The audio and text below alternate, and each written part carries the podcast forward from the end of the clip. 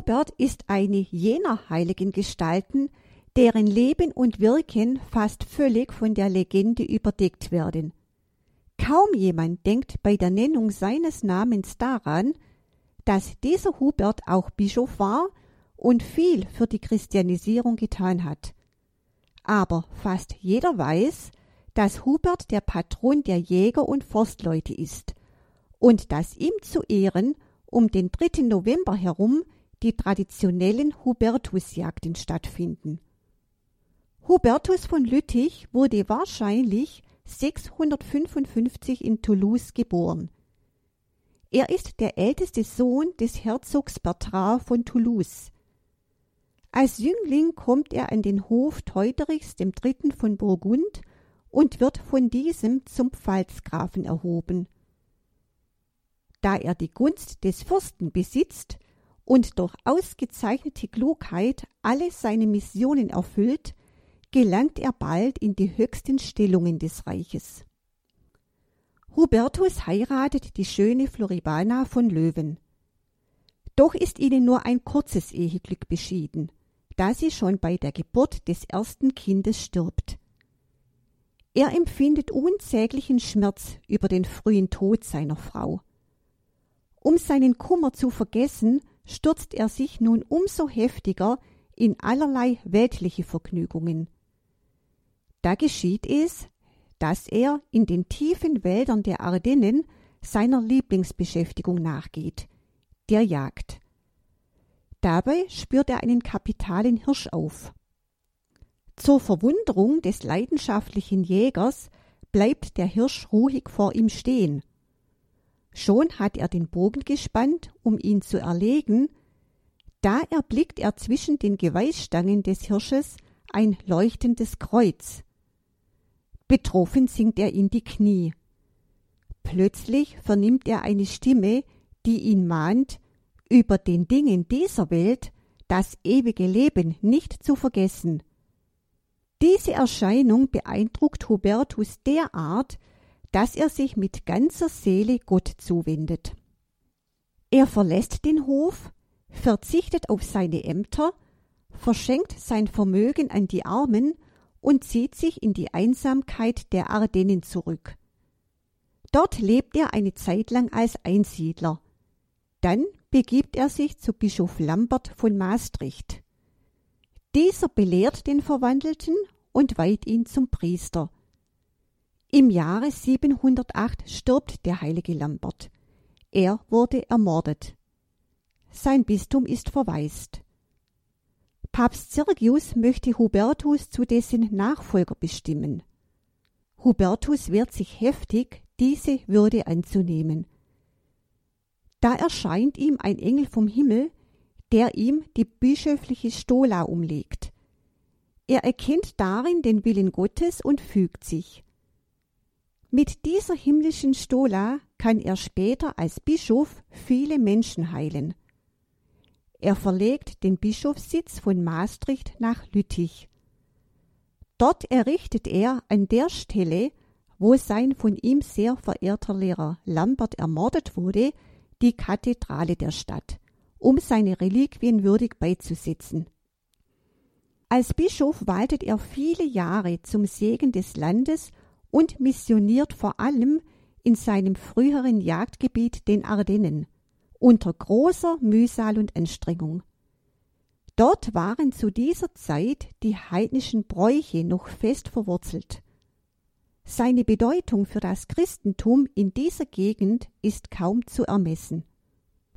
Mit ganzem Einsatz widmete sich Hubert in den folgenden Jahren bis zu seinem Tod am 30. Mai 727 der weiteren Bevölkerung in den Ardennen. Der Hubertustag wurde schon bald der 3. November, weil seine Reliquien am 3. November 743 erhoben wurden. Circa 80 Jahre später wurden sie nach Andagium in den Ardennen überführt. Heute heißt dieser Ort St. Hubert. Seit der Französischen Revolution sind die Reliquien verschwunden. Mutmaßliche Teile davon werden von mehreren Städten beansprucht. St. Hubert zählte lange zu den berühmtesten Wallfahrtsorten. Hubert gehört zu den vier heiligen Marschällen. Die vier heiligen Marschälle gelten als eine Ergänzung der 14 Nothelfer. Unter dieser Bezeichnung werden außer ihm noch Antonius, Cornelius und Quirinus verehrt. Diese vier galten lange Zeit als Gott nahestehend und deshalb bei Fürbitten als besonders hilfreich. Mit dem Gedenken an Hubertus sind zahlreiche Volksbräuche verbunden. Soweit man in verschiedenen Gegenden am Hubertustag Brot, Salz und Wasser, um nach deren Genuss gegen Hundebisse geschützt zu sein. Jagdhunden wurde der Abdruck eines sogenannten Hubertus-Schlüssels in die Stirn gebrannt, um den Tieren die Scheu vor dem Wasser zu nehmen. Die Verehrung von Hubert nahm ab dem 15. Jahrhundert einen starken Aufschwung, nachdem der Hubertus Ritterorden und verschiedene Hubertus Bruderschaften gegründet worden waren.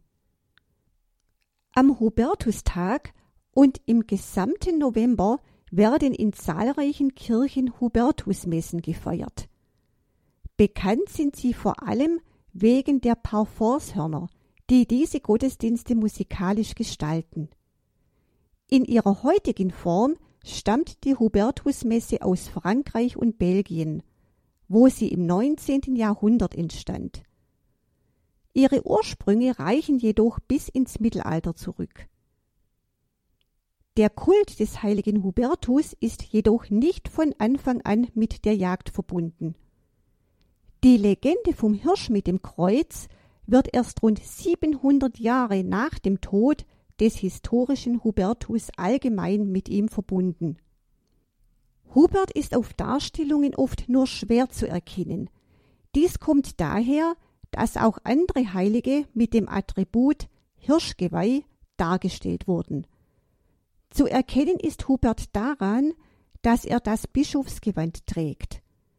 Ist er als Jäger dargestellt, hat er meist Hunde und Jagdhorn als Attribute bei sich.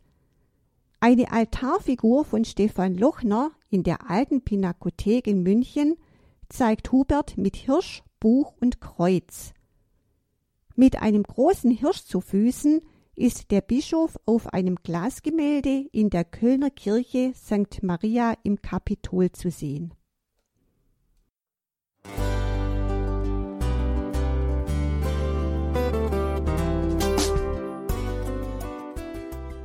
Liebe Zuhörerinnen und Zuhörer, vielen Dank, dass Sie unser CD- und Podcast-Angebot in Anspruch nehmen.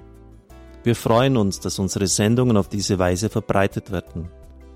Dieser Dienst ist für Sie kostenlos. Für uns ist er allerdings mit einem nicht unerheblichen finanziellen Aufwand verbunden. Deshalb sind wir für jede Spende dankbar.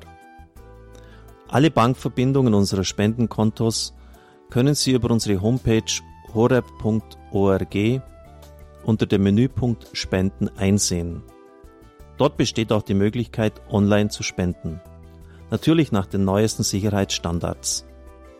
Sie können diese Informationen auch bei unserem Hörerservice unter der Telefonnummer 08328 921 110 erfragen.